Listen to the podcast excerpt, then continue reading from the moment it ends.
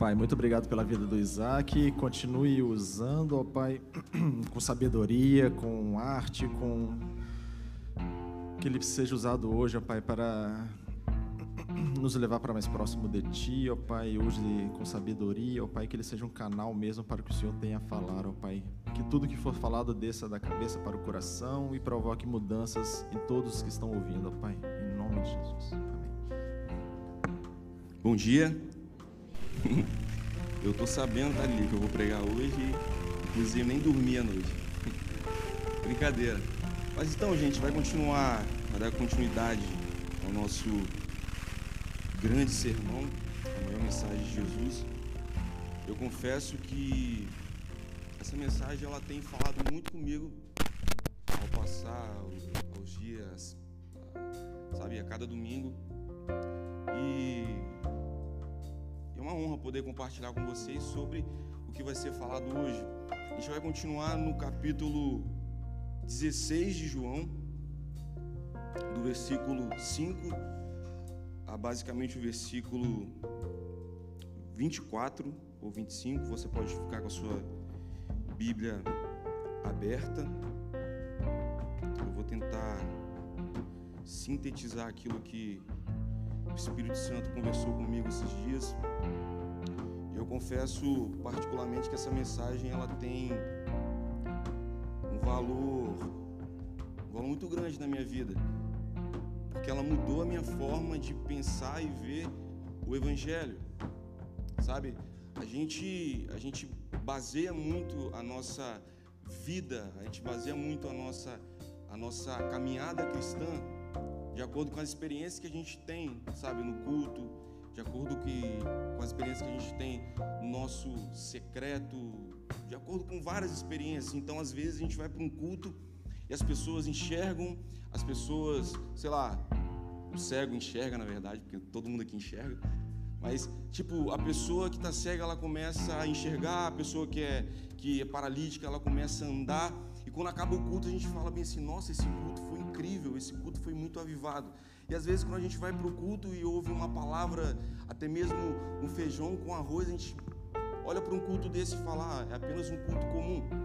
Só que eu vivi muitas dessas experiências, mas quando chegou no meio dessa pandemia global, quando chegou no meio de todo esse caos, toda a experiência que eu tinha, tudo que eu vi, tudo que eu enxerguei, não foi suficiente para manter a minha fé, sabe? E eu comecei a duvidar de Deus, eu, eu comecei a duvidar da salvação que Ele me concedeu mediante a graça. E os poucos versículos que nós vamos ler aqui, eles, sabe, acabaram com todas as minhas dúvidas a respeito do Evangelho. Então eu prefiro, sendo bem sincero, eu prefiro ouvir 15 minutos de algo que vai ser prático na minha vida na segunda-feira do que ouvir, sabe, uma hora de algo que não vai servir de nada. Eu vou ouvir, eu vou experimentar uma sensação e eu vou chegar na minha casa, tipo, não vai acontecer nada. Então a gente às vezes nós baseamos a nossa a nossa vida e nós nós imaginamos que a fé, o caminhar pela fé seja algo abstrato, seja algo que está no nosso ideal. Ou seja, a fé ela é a prova das coisas que a gente não pode ver e a certeza das coisas que nós esperamos. E por muitas vezes nós imaginamos que caminhar por fé é sempre algo que está para ser alcançado. Mas só que caminhar pela fé tem mais a ver com a segunda-feira de manhã do que com o domingo à noite. Caminhar pela fé tem mais a ver com o tipo de ser humano que eu sou do que qualquer outra coisa. Porque, por exemplo, eu posso ter uma unção sobrenatural, sobremaneira, eu posso fazer muitas coisas, mas eu posso ter um caráter péssimo. Sabe? Eu costumo dizer para mim mesmo, eu prefiro, eu quero ter tanta unção que eu quero ser admirado pelo caráter que eu tenho. Então, para mim, um homem de Deus não é o cara que vira as cadeiras, os bancos da igreja. Para mim, um homem de Deus é o cara que consegue manter o seu casamento até o fim, é o cara que consegue cuidar do seu filho, cuidar da sua filha, administrar o seu lar e ter uma boa família. Amém? Porque o Evangelho é sobre pessoas reais vivendo uma vida real. O Evangelho não é sobre aquela foto no Instagram. O Evangelho é sobre brigar na mesa. O Evangelho é sobre suportar aquela pessoa que você, sabe? Isso para mim é algo que, que, assim, é incrível. Então a gente pensa que a fé ela engloba o invisível, mas ela é mais sobre o mundo à nossa volta do que qualquer outra coisa. O Evangelho é sobre nos tornar pessoas melhores. O trabalho do Espírito Santo é fazer com que a nossa vida, que na nossa vida nós tenhamos é, resultados práticos. Então, ou seja, quando você vai ler lá em, acho que em Gálatas, sobre o fruto do Espírito, você vai ver que tem mais a ver com o tipo de ser humano que eu sou do que qualquer outra coisa. Então, em toda a Bíblia, quando você vai ler uma doutrina, você vai ver um ensinamento de Deus, ou você vai ver um ensinamento de Jesus, ou um ensinamento de Paulo, em toda a Bíblia você vê que Deus ele está insistindo em esculpir o caráter de Cristo em nós. E você vê o Espírito Santo fazer essa obra em nós porque Ele é o Espírito Santo, Ele é o Espírito que nos santifica, Ele é o Espírito que nos separa, Ele é o Espírito que nos prepara a estar parecidos com o Filho de Deus. Amém? Então, em linguagem bem simples e sem colocar muita firula, sem fazer muito teatro, João ele fala sobre a obra prática do Espírito Santo no nosso dia a dia. E é sobre isso que eu quero falar com você nessa manhã. Então a gente vai continuar lendo os nossos versículos, vamos continuar no versículo 5 de João, que diz bem assim: Mas agora eu vou junto daquele que me enviou, e nenhum de vocês me pergunta para onde o Senhor vai. Pelo contrário, porque se eu lhe disserles essas coisas, pelo fato de eu tiver, pelo fato de eu ter dito essas coisas, o seu coração se encheu de tristeza. Mas eu lhe digo que é melhor que eu vá, porque se eu não for, o consolador não virá para vocês. E se eu não for, eu não o enviarei. E quando ele vier, ele fará uma obra, que é a seguinte: ele convencerá o mundo do pecado, ele convencerá o mundo da justiça e ele convencerá o mundo do juízo. Inicialmente, o Espírito Santo, ele faz três obras na vida do crente. Ele faz três obras na vida de toda pessoa que crê em Cristo. A primeira ação do Espírito Santo, ela se atém a nos convencer do pecado. E Jesus ele fala como o Espírito Santo ele faz essa obra, que está aqui no versículo 9 de João, que diz: Ele os convencerá do pecado porque eles não creem em mim. Eu não sei se você entende isso, é algo que é uma frase muito pequena, mas que fala muito sobre quem nós somos.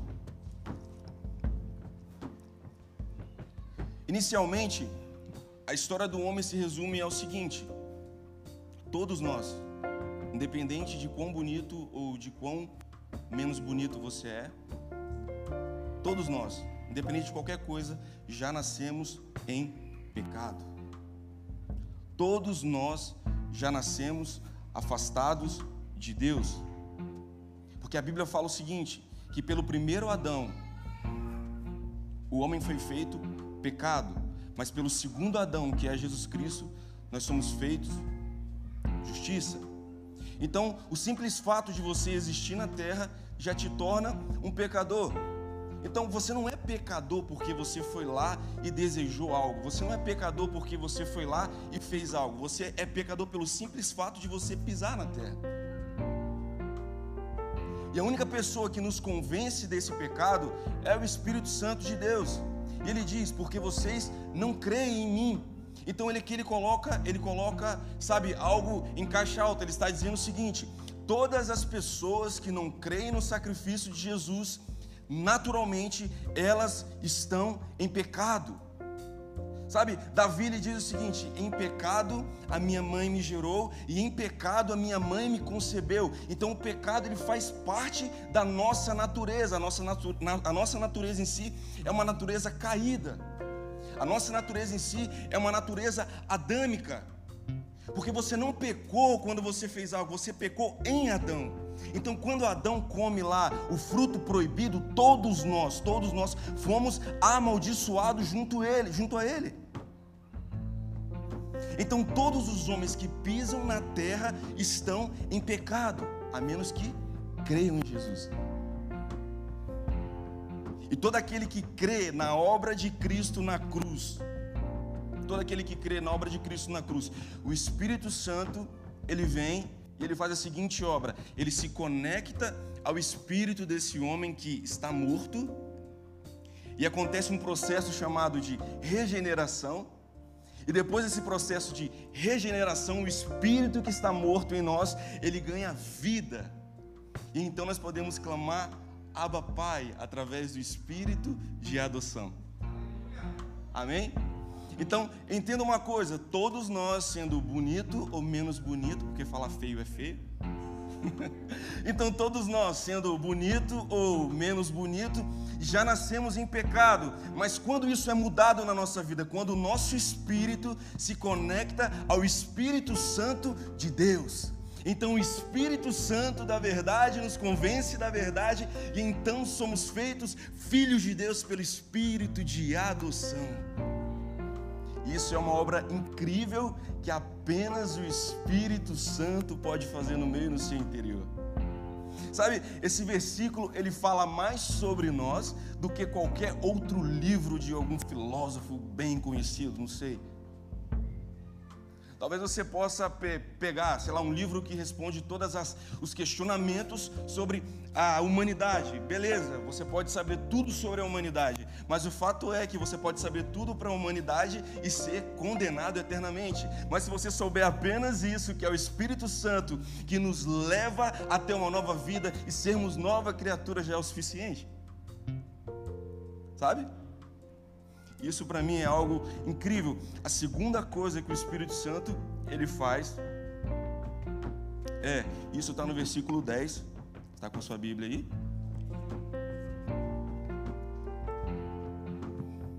A segunda coisa que o Espírito Santo faz, no versículo 10,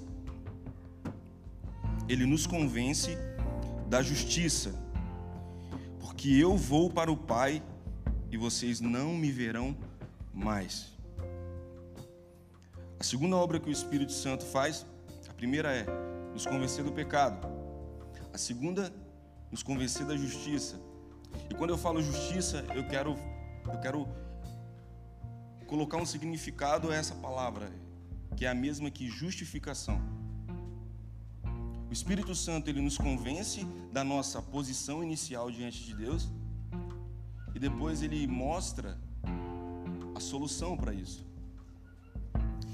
Sabe, então, voltando ao que eu falei anteriormente, nós já nascemos em pecado, amém? Então, em nossa essência, nós temos a, a natureza adâmica e pecadora. Então, inicialmente na nossa vida, nós possuímos uma dívida para com Deus. Nós possuímos uma dívida, nós possuímos um débito. E sabe, por muitas vezes o nosso, o nosso pensamento, o nosso imaginário, sabe, nos leva a pensar que a nossa dívida ela é contra, contra o diabo. Algumas pessoas elas podem até pensar, talvez depois de assistir, A Paixão de Cristo ou algum filme, não sei, sobre a história, as pessoas podem ser levadas a pensar que quando Jesus ele morre na cruz, ele pagou o resgate para o diabo da nossa alma. Então é meio que Jesus fazendo lá uma missão quase impossível de resgatar você das mãos do diabo, sabe, de trazer de volta para ele e tudo mais. Só que isso não é uma verdade, porque o diabo não tem muita coisa. O diabo não é dono de, de muita coisa. Quando nós pecamos, é, é, é, é, bom nós entendermos isso, que quando nós pecamos, nós nos tornamos inimigo de alguém. E talvez as mensagens que são pregadas hoje, que massageiam o ego, nos levam a pensar que, sabe, que o Deus que é bom, ele não pode ser o Deus justo. O Deus que é bom, ele não pode exercer justiça sobre as pessoas. Então, algumas pessoas podem ser levadas a pensar que elas são o ponto fraco de Deus. Sabe? Mas isso não é o que está escrito na palavra de Deus. Se você ler o livro Conhecimento do Santo, lá ele fala os atributos de Deus. E você vai ver que Deus ele é amor. Amém? Então Deus ele, ele é tão amor, ele é tão amor que o amor precisa de Deus para amar. Essa é a definição. Deus ele é tão amor que o amor precisa de Deus para poder amar. Então pensa comigo, cara, Deus tipo assim é o pai do amor. Como que o pai do amor, as pessoas perguntam isso, como que o pai do amor pode mandar as pessoas para o inferno? Só que o Deus que é totalmente amor, ele ao mesmo tempo é totalmente justo. E quando Deus ele manda as pessoas ao inferno, ele não está sendo, é, é, sabe, menos amoroso. Ele está simplesmente exercendo a sua justiça. Porque quando o homem peca contra, quando o homem ele assume a dívida do pecado, ele está assumindo uma dívida contra o próprio Deus. Sabe, na eternidade talvez exista um julgamento, e nesse julgamento, sabe, Deus ele é o juiz, o diabo ele está com as acusações contra nós e nós temos lá um advogado que é Jesus e no banco do réu estamos nós. Sabe, o diabo ele começa a falar não, porque ele fez isso, porque ele fez aquilo, e o diabo ele tem justas acusações contra mim contra você. É bom saber disso. O diabo tem justas acusações contra mim e contra você. E o Deus, quando ele decide enviar ou mandar alguém ao inferno, ele está sendo justo. Ele pode fazer isso. Só que aí nós vemos o advogado entrar num lugar e falar bem assim: calma aí, peraí, eu sei que eles devem, eu sei o valor que eles precisam pagar, e a verdade é o seguinte: eu não devo nada ao Senhor, mas eu decido pagar a conta deles. Em algum lugar na eternidade, Jesus decidiu assumir a dívida que nós tínhamos com Deus. Em algum lugar na eternidade, Jesus decidiu assumir a culpa que você tinha com Deus, porque era necessário alguém pagar a Deus. Você entende isso? Isso é tão verdade que existe um, alguns versículos que falam sobre isso, que está em Isaías 53, e eu queria ler com você.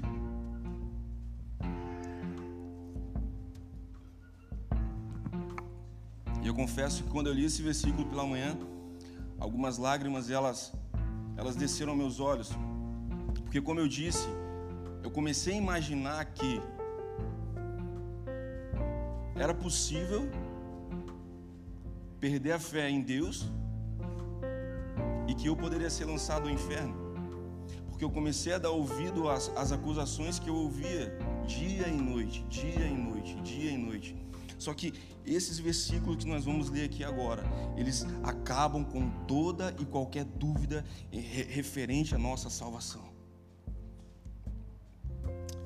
E diz bem assim: quem creu na nossa pregação e quem foi revelado o braço do Senhor, porque foi subindo como um renovo diante dele e como raiz de uma terra seca ele não tinha boa aparência e ele nem, não tinha formosura, e olhando para ele não havia nenhuma beleza que nos agradasse. Ele era desprezado e o mais rejeitado entre os homens, homem de dores e que sabe o que é padecer. E como um de quem os homens escondem o rosto, ele era desprezado e dele nós não fizemos caso. Certamente Ele tomou sobre si as nossas enfermidades e as nossas dores Ele levou sobre si, e nós o considerávamos como aflito, ferido de Deus e oprimido, mas Ele foi transpassado por causa das nossas transgressões e esmagado por causa das nossas iniquidades. O castigo que nos traz a paz estava sobre ele, e pelas suas pisaduras e feridas nós, nós fomos sarados. Todos nós andávamos desgarrados como ovelhas, cada um desviava pelo seu próprio caminho, mas o Senhor fez cair sobre ele a nossa iniquidade. Ele foi oprimido, humilhado, mas não abriu a boca. Como cordeiro foi levado ao matadouro, e como ovelha muda diante dos seus tosqueadores, ele não abriu a boca. Pela opressão e pelo juízo ele foi levado, e a, e, da, e a sua linhagem, quem se preocupou com ela? porque ele foi cortado da terra dos viventes e foi ferido por nossa causa.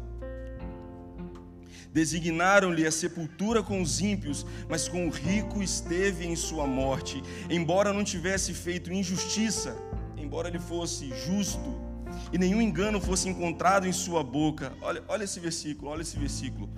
Todavia, todavia, ao Senhor agradou. Agradou, olha isso. Esmagá-lo, fazendo sofrer. E quando ele der a sua alma, como oferta pelo pecado, verá a sua posteridade e prolongará os seus dias, e a vontade do Senhor prosperará nas suas mãos. Ele verá o fruto do seu trabalho e, da sua, e a sua alma ficará satisfeita. O meu servo, o justo, com o conhecimento justificará a muitos, porque as iniquidades deles foram levadas sobre si. Por isso eu lhes darei a sua parte com os grandes, e com os poderosos ele repartirá o despojo, pois derramou a sua alma na morte e foi contado com os transgressores. Contudo, levou sobre si o pecado de muitos, e pelos transgressores ele intercedeu.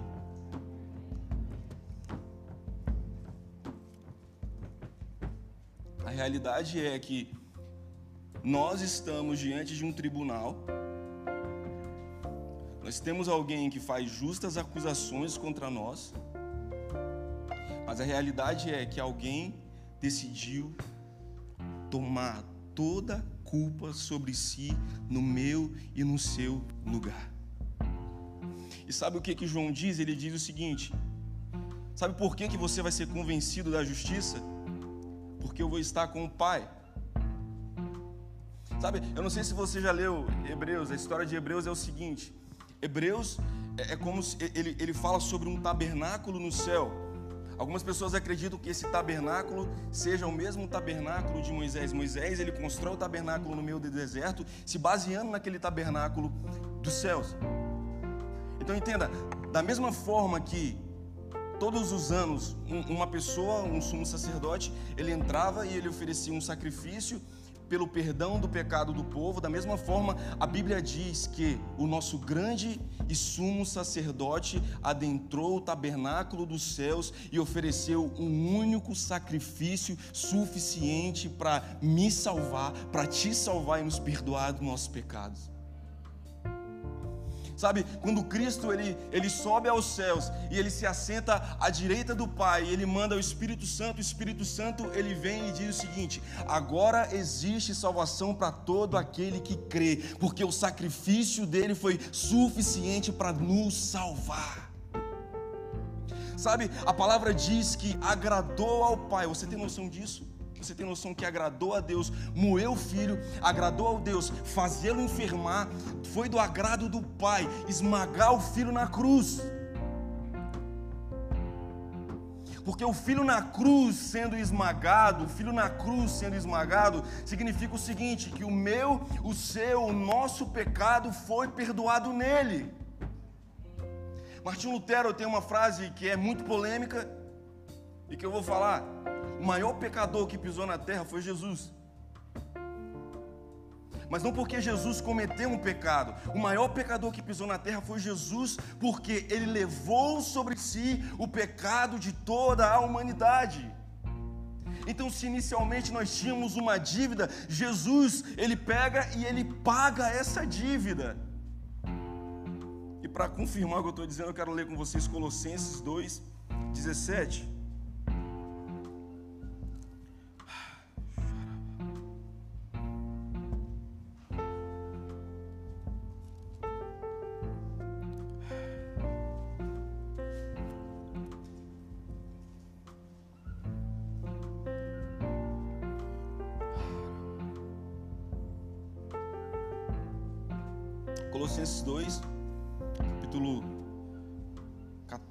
O seguinte: versículo 14, desculpa.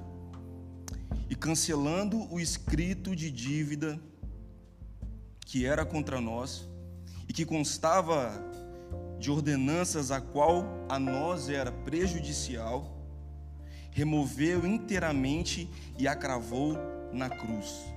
Em outras traduções diz que toda cédula que existia contra mim e contra vocês fora pregada na cruz. E despojando os principados, em outras traduções disse, e envergonhando os principados e potestades, publicamente os expôs ao desprezo, triunfando sobre eles na cruz. Sabe, o Espírito Santo, ele vem e ele conta para nós essa história. O Espírito Santo, ele vem, ele nos diz essa história. Porque, como eu voltei a dizer, o diabo ele tinha justas acusações contra nós. E ele poderia zombar de nós. Mas o que Jesus faz na cruz é expor, envergonhar tudo que ele fala, porque toda a culpa ele levou sobre si. E nisso existe aquela frase que diz: E pela graça vós sois salvos, mediante a fé. E isso não provém de vós, isso é dom de Deus. A segunda obra prática do Espírito Santo na nossa vida é essa: é nos convencer que em Jesus nós somos feitos justiça de Deus. E o fato de Jesus ele ter se assentado no Pai, ao lado do Pai, nos dá a total confiança de entender que nem a morte, nem a vida, nem poderes, nem nada pode nos separar do amor de Deus. pode ser mais forte esse amém? A terceira obra do Espírito Santo que ele faz está no versículo 11. Vocês estão acordados? Amém?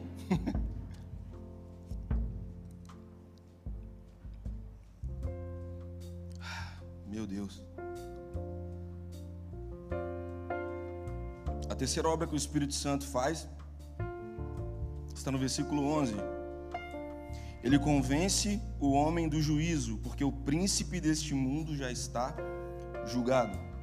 A terceira coisa que o Espírito Santo faz, ele cria em nós a certeza, a certeza que existe um raio de ação do inimigo à nossa volta.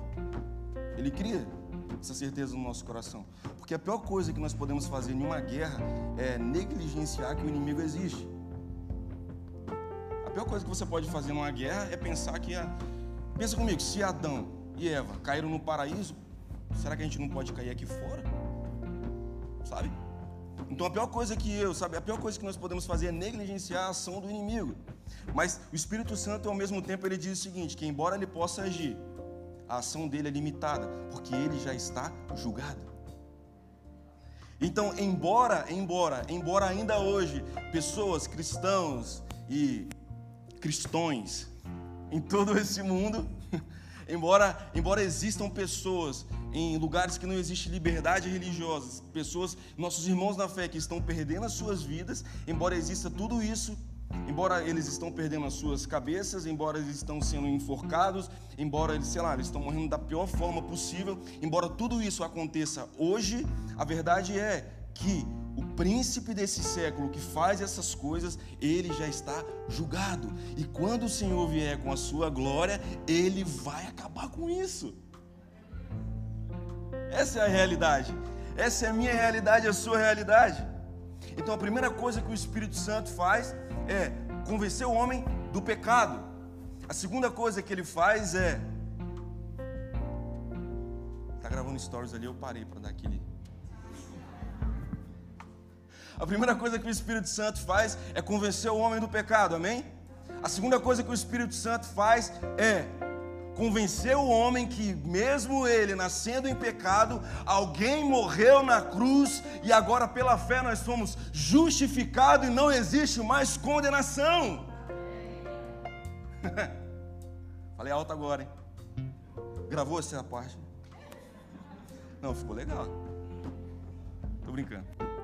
A terceira coisa que o Espírito Santo ele faz, isso tem que estar no nosso dia a dia, sabe por quê? Porque eu já vi pessoas no nosso contexto de crente pensar assim: ah, nossa, ah, eu cometi um erro aqui, nossa, cara, acho que não vou adorar hoje não, porque sabe, ah, eu errei, sabe? Tipo, ah, não, eu, eu, eu, ah, não, hoje eu não vou, eu não vou na igreja não, porque sabe, eu vou parar de ir porque eu sou muito fraco na fé, sabe? Tipo assim, eu porque eu cometi um pecado, sabe? Eu não sei se você já conversou com pessoas assim. Existem pessoas no nosso meio que pararam de ir na igreja porque erraram. Aí as pessoas, ao invés de falar, não, filhão, beleza, você caiu, vamos levantar aqui, sabe? Tem alguém lá, lá ao lado do pai que já garantiu, a, já pagou a conta, filhão. É só você pedir perdão, vamos, vamos junto. Só que não, as pessoas acham que, cara, a, a, o fato do diabo acusar é o fato de nós já estarmos sendo condenados, mas não. Sabe, o Vitor falou uma vez, eu quero repetir porque foi ele que falou, ele é o pastor da igreja. O Vitor falou uma vez, na, na, eu lembro, na Pedra da Cebola, ia falar Parque da Cebola, é isso mesmo? Parque da Pedra da Cebola, ele falou o seguinte: ele falou que perguntaram para ele se o homem perde ou não a salvação. Aí ele falou que, aí ele respondeu o seguinte: cara, se Deus não salvou o homem, ele perde, mas se Deus salvou, ele não perde a salvação. E eu concordo, porque se Deus fez a obra de te justificar, meu filho, cara, foi Deus, entende? Foi Deus. Não foi outra pessoa, foi Deus quem te salvou. Então vamos parar com esse choramingo aí, bora levantar a cabeça e ir para cima, cara. Amém? A gente vai para a segunda parte da mensagem agora. Agora vai ficar mais legal. A segunda parte ela se concentra no verso 12. E Jesus, ele deixa bem claro que ele deseja comunicar muitas verdades ao coração deles. Mas isso não seria possível porque ainda eles não conseguiriam suportar o que seria dito. Então ele se refere ao Espírito Santo como a pessoa que iria comunicar e dar testemunho sobre as verdades do Evangelho. Vamos ler o versículo 12, que diz assim: Tenho ainda muito para lhes dizer, mas vocês não podem suportar agora. Porém, quando vier o Espírito Santo da verdade, ele os guiará em toda a verdade. Ele não falará por si, mas dirá tudo o que ouvir e anunciará a vocês as coisas que estão para acontecer. Aqui, aqui Jesus, ele, João, na verdade, ele detalha uma outra ação do Espírito Santo há dois finais de semanas atrás, o Vitor pregou o versículo, o capítulo 14.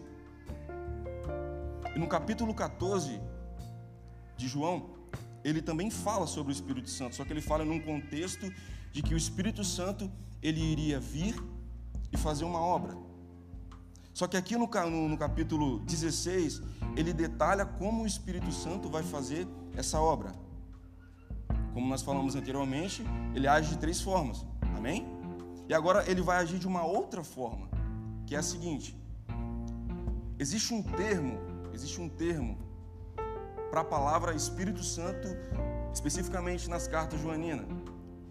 Por exemplo, algumas traduções chamam o Espírito Santo de conselheiro, outras traduções chamam o Espírito Santo de consolador. Só que essas traduções, elas são boas, mas elas limitam a ação do Espírito Santo. Por quê? Porque nós imaginamos que o consolador é alguém que, quando eu estou ali chorando, triste, ele vai sentar do meu lado e vai: Não, filhão, calma aí, vamos parar de chorar, né? A gente começa a imaginar que o Espírito Santo é aquele camarada que vai pegar um lenço, chora não, retoca a maquiagem aí e continua. Sabe? A gente começa a imaginar a limitação do Espírito Santo. Mas a palavra que João usa aqui é uma palavra do grego que se chama paracletos. Então Jesus no capítulo 14, ele fala sobre o Paracletos. E agora, no capítulo 16, ele volta a falar do Paracletos. Eu quero compartilhar com você o que é o Paracletos. Então os discípulos eles estavam ali, eles haviam acabado de tomar a ceia com, com o Senhor Jesus. Eles tinham acabado de cear e Jesus começou a falar: então eu estou indo para o Pai e tal. E começou a contar toda a história que nós lemos. Eu imagino que os discípulos começaram a ficar tristes por aquilo que ele estava falando. Porque eles caminhavam com Jesus há três anos e agora eles não sabiam mais o que eles iam fazer da vida deles. Então pense comigo, talvez os discípulos eles começaram a perguntar: quem vai poder nos ajudar? Se Jesus for. Talvez eles se perguntaram: quem vai poder nos guiar quando Jesus for? Talvez eles se perguntaram: quem estará conosco quando Jesus for. Só que Jesus, como eu, voltei, como eu disse no capítulo 14, ele, ele dá uma solução para isso. Ele diz, como o Vitor pregou há dois finais de semana atrás, no capítulo 14, no versículo 16, ele diz assim: ó, Eu pedirei ao Pai e ele enviará um outro consolador. Ou seja, eu pedirei ao Pai e ele enviará um outro paracletos e aqui no capítulo 16, que nós estamos lendo hoje, no versículo 7, ele diz o seguinte: É melhor que eu vá, porque se eu não for, não terei como enviar esse outro consolador, ou eu não terei como enviar esse outro paracletos. E o que é um paracletos? O paracletos é o seguinte: vamos supor que você, sei lá, roubou uma maçã. Vamos supor que você roubou uma maçã. Você roubou a maçã e você era levado a julgamento. Quando você chegava lá no, diante do juiz, você poderia chamar um dos seus amigos mais prestigiosos na cidade. Então você, se você tivesse um amigo que tem tipo muita moral na cidade, um cara que é muito conhecido, sabe, alguém muito rico e também muito sábio, você poderia chamar essa pessoa para te aconselhar. Essa pessoa, ela poderia te dar bons conselhos. Essa pessoa, ela poderia te orientar e essa pessoa, ela poderia falar no seu lugar. Essa é a definição para um paracletos. Então Jesus estava dizendo o seguinte: ó, oh, entendam, eu estou enviando alguém que ele vai fazer o seguinte: ele vai aconselhar vocês, ele vai guiar vocês e ele também vai falar por vocês. Então pense comigo, essa palavra paracletos, ela traduzida para o latim, ela diz o seguinte: advogatos. Advocatos, na verdade. Você sabe o que é um advogado, amém? Então pense comigo, o cara está comigo lá, tá, o cara está com um julgamento, o cara está sendo condenado, ele pode chamar um amigo que tem muita moral, até mesmo com o juiz. Esse amigo vai chegar e ele vai falar com ele, vai falar por ele e vai guiar naquilo que ele precisa dizer diante do juiz. E esse amigo, ele não esperava nenhuma recompensa e nem nenhuma remuneração por fazer isso. Então, entenda, Jesus, olha o que ele fala no capítulo, no, no capítulo 14. Ele diz: Eu enviarei um outro consolador. Amém? Amém? Fui mais forte no começo, quando eu estava falando alto, hein? Uma dica? Pensa comigo, no capítulo 14 ele fala: Eu vou enviar um outro consolador. Amém? Ele está dizendo o seguinte: Eu vou enviar um outro paracletos. Sabe o que ele está querendo dizer? Ele está querendo dizer o seguinte: eu estive com vocês três anos, três anos, aconselhando, ensinando e falando por vocês. Mas fiquem tranquilos e não se entristeçam, porque quando eu for para o Pai, eu vou enviar um outro Paracletos. E no meu lugar, sabe o que ele vai fazer? Ele vai aconselhar vocês, ele vai ensinar vocês e ele vai falar através de vocês e por vocês. Então não fiquem preocupados, não fiquem preocupados, porque vai ter alguém aqui na terra que fará de maneira invisível o que eu faço de maneira visível. Então entenda uma coisa: o Espírito Santo para nós não é só um arrepio, o Espírito Santo para nós não é algo que eu apenas me imerjo, o Espírito Santo para nós não é apenas um vento que passa, o Espírito Santo é a representatividade de Jesus na terra. Eu fiquei com muito medo de errar essa palavra, representatividade. O Paracletos, o Espírito Santo é o próprio Cristo entre nós. Ah, isso é muito legal, cara. Nossa, meu Deus do céu. então, sendo assim, o Espírito faz de maneira invisível o que Jesus faz, fazia de maneira visível. E para confirmar, eu quero ler com vocês o versículo 14 e 15. Nós lemos o versículo 12 e 13. Queria ler com vocês o versículo 14 e 15, que diz: Esse, o Paracletos, ele me glorificará, porque vai receber do que é meu e vai anunciar isso a vocês. Tudo que o Pai tem é meu, por isso eu disse que o Espírito vai receber do que é meu e anunciar isso a vocês. O Espírito Santo entre nós é o próprio Cristo até que ele venha. Meu Deus. Jesus ele vai entrando, ele vai entrando o sermão e aqui ele começa a entrar na nossa reta final. E a partir do versículo 16, ele começa a falar sobre a sua partida, ele começa a deixar muito claro que isso estava causando tristeza ao coração dos discípulos. E aqui no verso 20, nós vamos pular para o verso 20, ele diz o seguinte: Em verdade, em verdade lhes digo, que vocês vão chorar, que vocês vão se lamentar, mas o mundo se alegrará. Vocês ficarão tristes, mas a tristeza de vocês se transformará em alegria. Aí ele dá um exemplo aqui no versículo 21. A mulher, quando está para dar à luz, fica triste, porque chegou a sua hora. Mas depois de nascida a criança, já não se lembra da aflição, pela alegria de ter trazido alguém ao mundo. Assim também agora vocês estão tristes, mas eu os verei novamente. E o coração de vocês ficará cheio de alegria, e ninguém poderá tirar essa alegria. Então Jesus aqui ele fala, eu acredito que Jesus aqui ele estava antecipando para os discípulos aquilo que eles iriam passar posteriormente.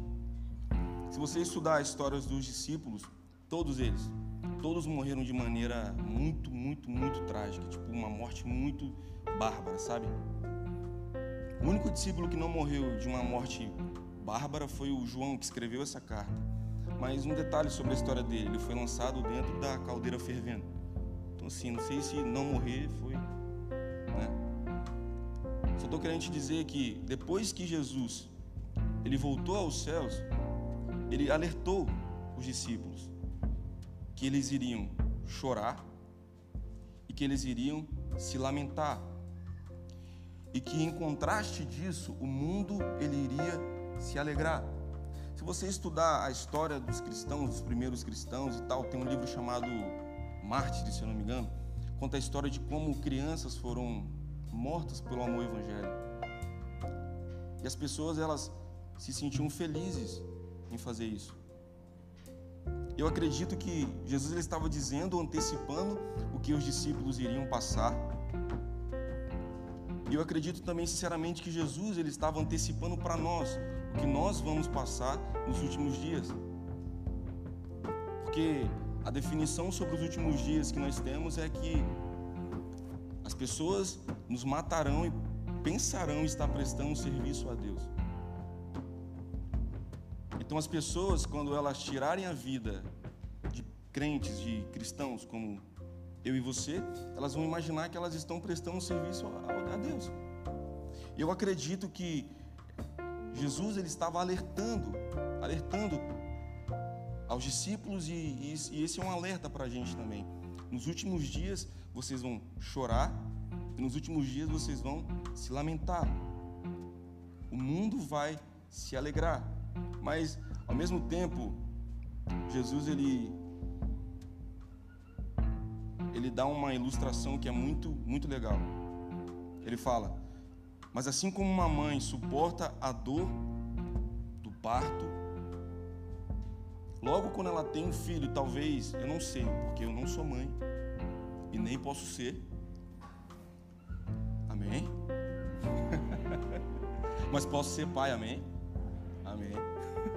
Mas da mesma forma que eu não sei como é ser mãe, eu não sei a dor de ter um filho. Eu acredito que só as mães que tiveram filho de maneira natural, é natural que fala? Tiveram um filho de maneira natural, elas imaginam como é a dor de ter um filho. Amém? Só as mães que tiveram. Então eu imagino que só uma mãe entende o que é colocar um filho no mundo. Mas eu imagino, posso estar errado, que quando essa mãe ela pega o filho no colo, ela pode se lembrar da dor. Mas agora a dor já não é tão, sabe? Tipo assim, a dor não faz mais diferença para ela, porque ela está com o filho dela no, colo. Então acredito que a alegria de carregar o filho é muito maior do que a dor que ela sentiu anteriormente. E aqui, e aqui de verdade, eu acredito que Jesus está falando sobre os últimos dias, sobre o sofrimento da igreja nos últimos dias.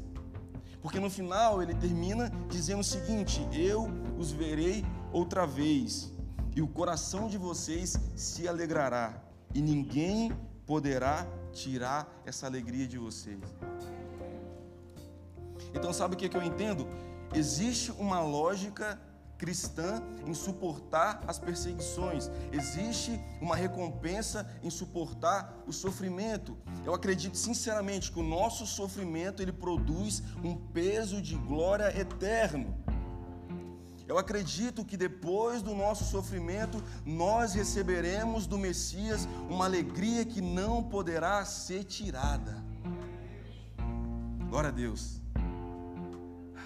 E aqui a gente vai carregar para o último ponto, que é o último versículo, os dois últimos versículos, que é algo muito, muito legal, que diz o seguinte: Peçam em meu nome. A parte B do versículo 23 fala assim: Deixa eu ver aqui. Se pedirem ao Pai alguma coisa em meu nome, Ele lhes concederá. Talvez eu já li esse versículo muitas vezes na minha vida e eu, eu sinceramente pensava que, sei lá, eu vou pedir um carro em nome de Jesus, eu vou ganhar um carro, sabe? Tipo, pensava que era, que era sobre isso. Eu pensava que eu ia pedir, sei lá, um casamento em nome de Jesus e meu casamento, tipo, eu ganhei o casamento, amém. Isso deu certo. Ah, amém.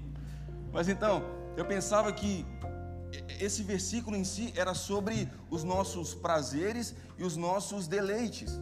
Eu pensava que, que Deus, eu pensava que Jesus aqui, ele estava preocupado, sei lá, com, com a minha conta de luz amanhã. Não que ele não esteja, amém? Porque pedir todas essas coisas são legítimos, amém? Ou seja, você pedir um casamento abençoado é legítimo. Você pedir um carro para poder vir para a igreja é legítimo, amém? Você pedir coisas a Deus é legítimo, mas eu acredito sinceramente que esse versículo em si não é sobre isso. Sabe por quê? Porque aqui, ó, na, no verso B da parte 24, diz o seguinte: ó, Peçam e receberão, para que a alegria de vocês seja completa. Eu, eu comecei a pensar comigo mesmo, beleza, eu vou pedir, eu, eu posso fazer um pedido para o pai, ele vai atender, beleza. E quando ele atender esse pedido, a minha alegria vai ser completa. Só que pensa comigo, você pode pedir um casamento, mas quando você casa, você ouve uma frase bem assim, ó, é, na saúde, na doença, não sei lá o que, não sei lá o que, até que a morte o separe. Então, o casamento, embora seja bom, embora seja legítimo, ele tem um tempo para acabar. Você pode pedir um carro para Deus. O carro pode ser muito legal, pode ser, sabe, muito maneiro. E existem até carros que as pessoas falam que existem duas alegrias, quando você compra e quando você vende. Mas, sabe, você pode pedir um carro para Deus, isso pode ser muito legal, mas por alguma eventualidade, se acontecer, sei lá, uma pandemia global, você tiver que vender o carro. Então a alegria que você teve antes, você agora não tem mais. Só que aqui está falando que a alegria vai ser o quê? Completa. Então já tudo que nós pedimos, que são legítimos, eh, não são capazes de completar a minha alegria ou a sua alegria, porque são pedidos efêmeros, são pedidos limitados a esse período da eternidade ou do tempo.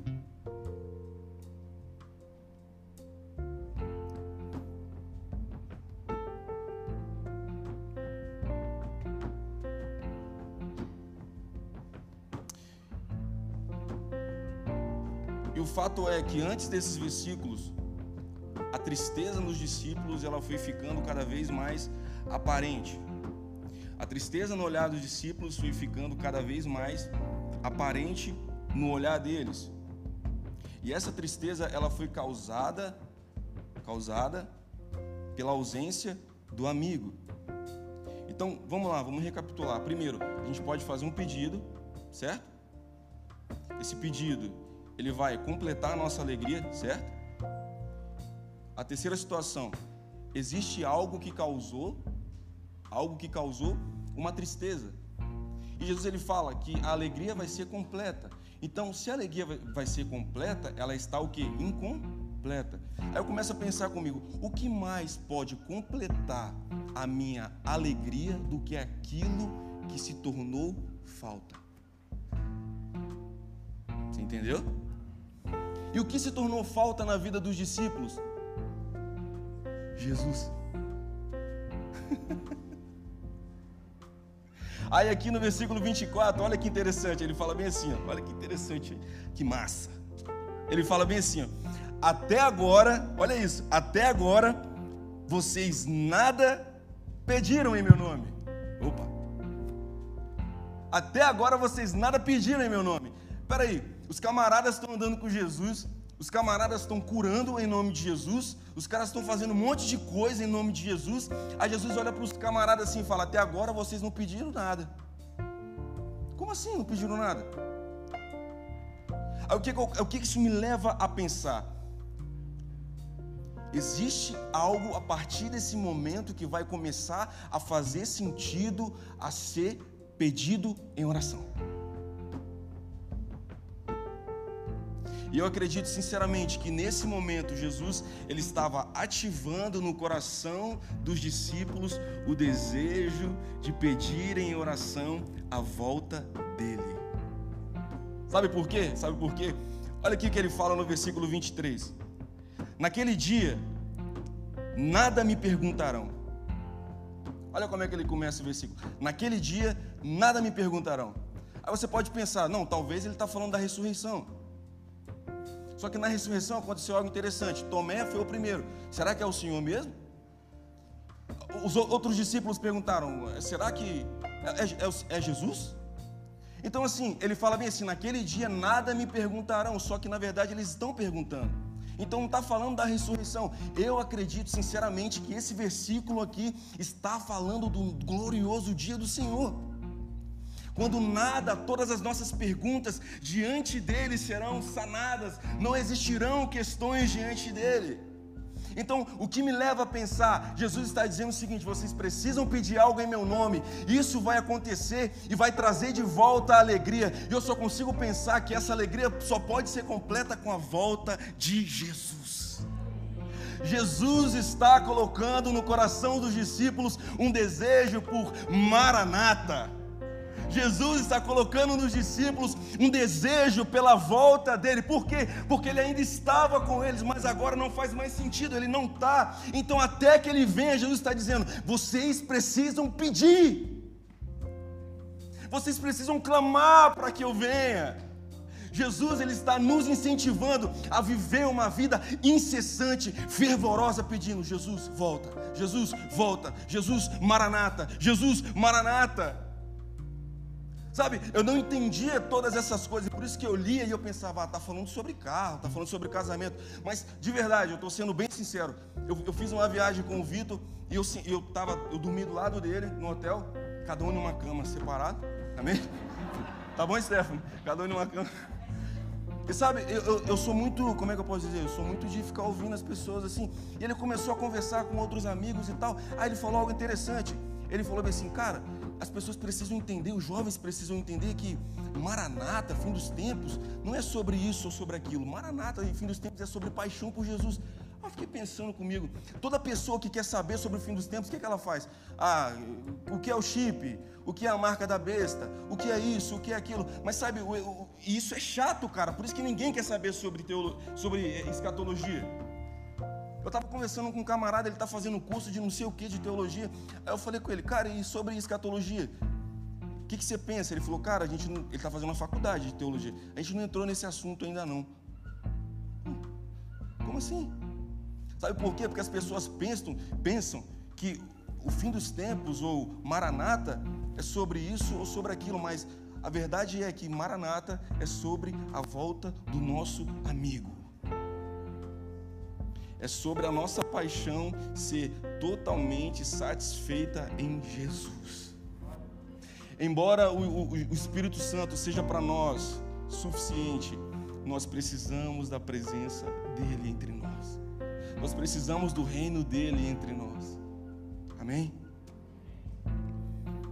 E para concluir, eu acredito que essa mensagem de Jesus, mais do que ficar no nosso imaginário, ela precisa ser o nosso dia a dia. Ou seja, primeiro você precisa entender que você estava no pecado, mas que você é justo mediante a fé. Você precisa entender que existe um paracletos, alguém que luta ao seu lado. E você precisa entender que nós vamos passar por momentos difíceis na nossa vida. Mas que Jesus em todo momento está dizendo: peçam, peçam, clame até que eu venha, até que eu volte. Eu termino com uma frase que o Vitor também sempre fala, que, é que Paulo fala. Seja anátema todo aquele que não ama o Senhor. Ora vem, Senhor Jesus. Seja maldito todo aquele que não ama o Senhor. Maranata. Então, existe até um meme que fala, né? É sobre isso? Não sei se existe. Então, se eu puder resumir tudo que eu falei, o Evangelho é sobre isso. O Evangelho é a história do nosso amado retornando para nós. Amém? Vamos. Queria te convidar a fechar os seus olhos. Se você quiser se colocar de pé. Se você quiser ficar sentado.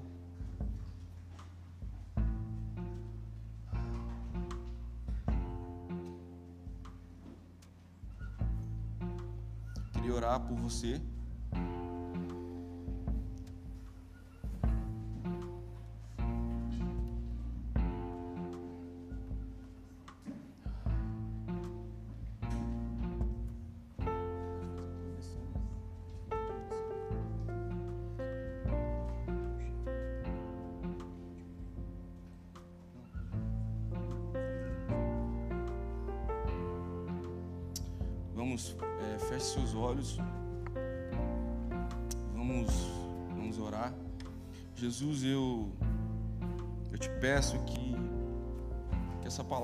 Entre nossos corações.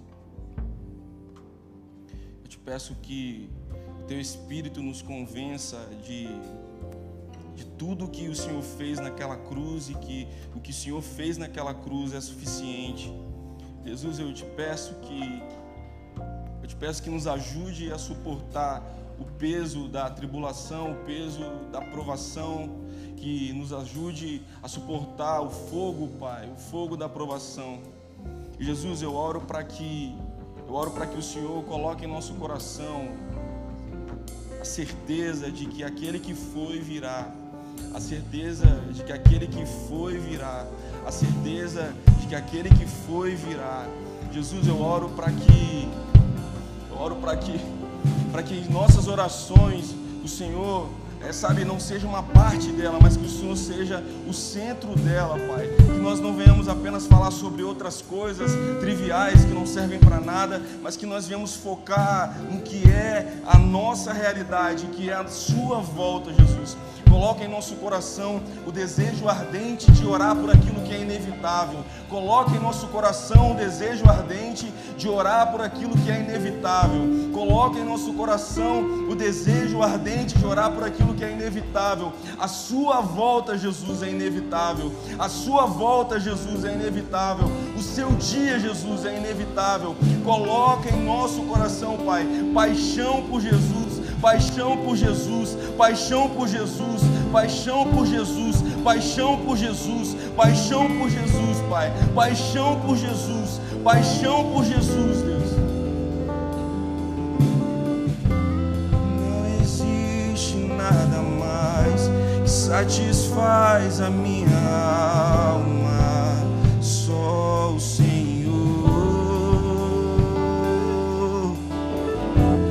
Não existe nada mais satisfaz a minha alma. É só o Senhor. Vamos cantar isso? Não existe nada mais. Não existe nada mais satisfaz a minha alma. É só o Senhor.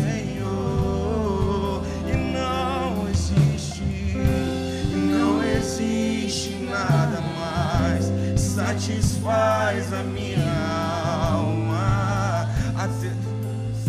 É só o Senhor não existe, não existe nada mais.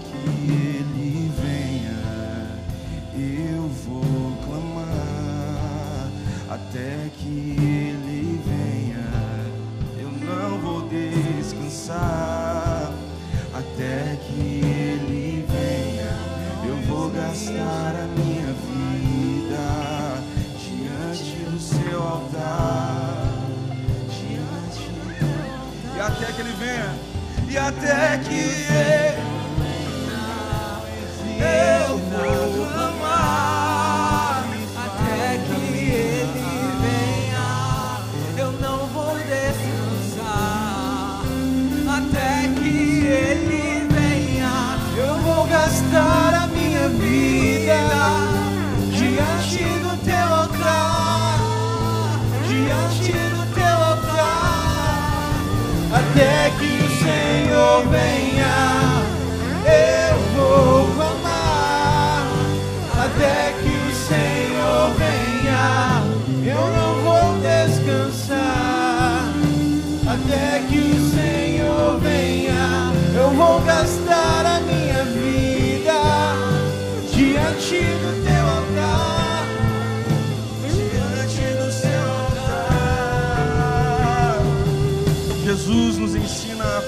cultivar um estilo de vida. Nos ajude a cultivar um estilo de vida até que o amigo volte para casa. Nos ensine a cultivar um estilo de vida de oração até que o amigo volte para casa. Nos ensina a cultivar um estilo de vida de oração até que o amigo volte para casa. Que todo desejo mesquinho, toda vontade mesquinha, que todo desejo de prazeres e deleites seja jogado por terra, que em nós só reste paixão pelo Senhor, que em nós só reste paixão pelo Senhor, que na segunda-feira de manhã eu te busque, na terça-feira que eu te busque, na quarta, na quinta, na sexta, que na semana que o Senhor seja minha prioridade, Senhor.